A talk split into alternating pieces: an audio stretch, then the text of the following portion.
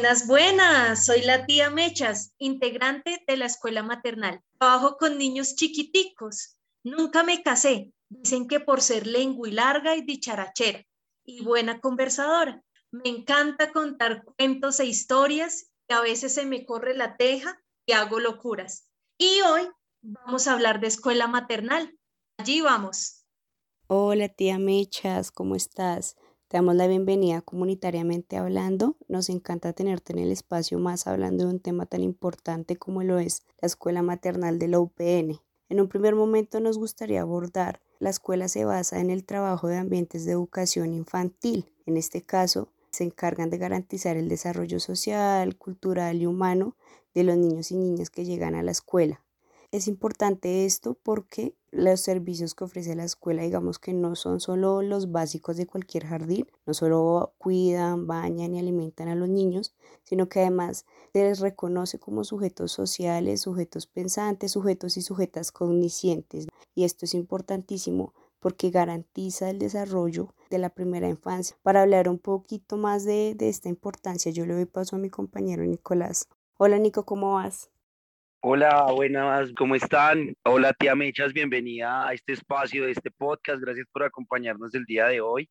Les cuento entonces la importancia que nosotros investigando y buscando pudimos encontrar. En primera instancia, lo que nos dimos cuenta es que la escuela de maternidad se abre como un espacio de búsqueda para que los estudiantes que tenemos hijos, me incluyo ahí también, podamos dejarlos en buenas manos, en un muy buen cuidado, ¿sí? Un espacio donde ellos estén cómodos, donde puedan aprender y adicional a esto, pues la oferta educativa que ellos tienen es muy buena. También estuvimos averiguando y nos dimos cuenta que en este espacio la universidad propone y da paso para que los estudiantes de las licenciaturas que están en la universidad, como por ejemplo licenciatura en educación inicial, puedan realizar sus prácticas pedagógicas. Entonces, eh, si ustedes se dan cuenta y si revisamos un poco, es genial que ya estamos hablando de que los estudiantes y las estudiantes de la universidad entran directamente a un aula de clase, están directamente con estudiantes, están realizando una vivencia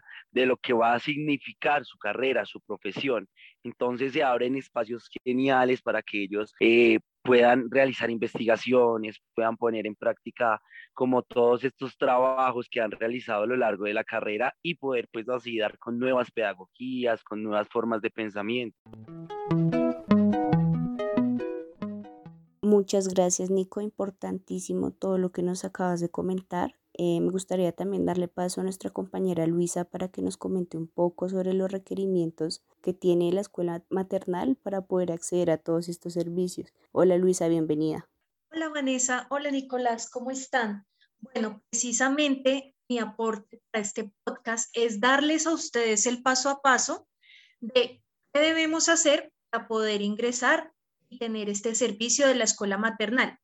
Primero, se debe escoger el nivel según el rango de edad. Tenemos seis rangos, lo que significa recibimos menores desde los cuatro meses hasta los cuatro años. Segundo, debes entregar el registro civil de tu bebé, fotocopia de la cédula de ciudadanía de los padres, certificado de ingresos, algún recibo público de tu casa, llenar el formato de preinscripción, enviarlo al correo escuela maternal Tercero, asistir a una charla informativa que se da cada vez que se hacen estas aperturas de inscripción. Cuarto, se realiza una entrevista a tu familia, la cual te envían citación por correo electrónico y por ser tiempos de COVID-19 se hace de manera virtual. También debes recordar que participar en este proceso de selección no garantiza obtener el cupo. Cinco, una vez realizada la entrevista, el equipo docente se reúne con el propósito de seleccionar las familias que obtendrán el cupo en la escuela maternal, teniendo en cuenta los siguientes criterios. El tipo de vinculación vigente que tienes con la Universidad Pedagógica Nacional. También este equipo docente mira tus condiciones socioeconómicas, a qué estrato perteneces, tus ingresos y egresos.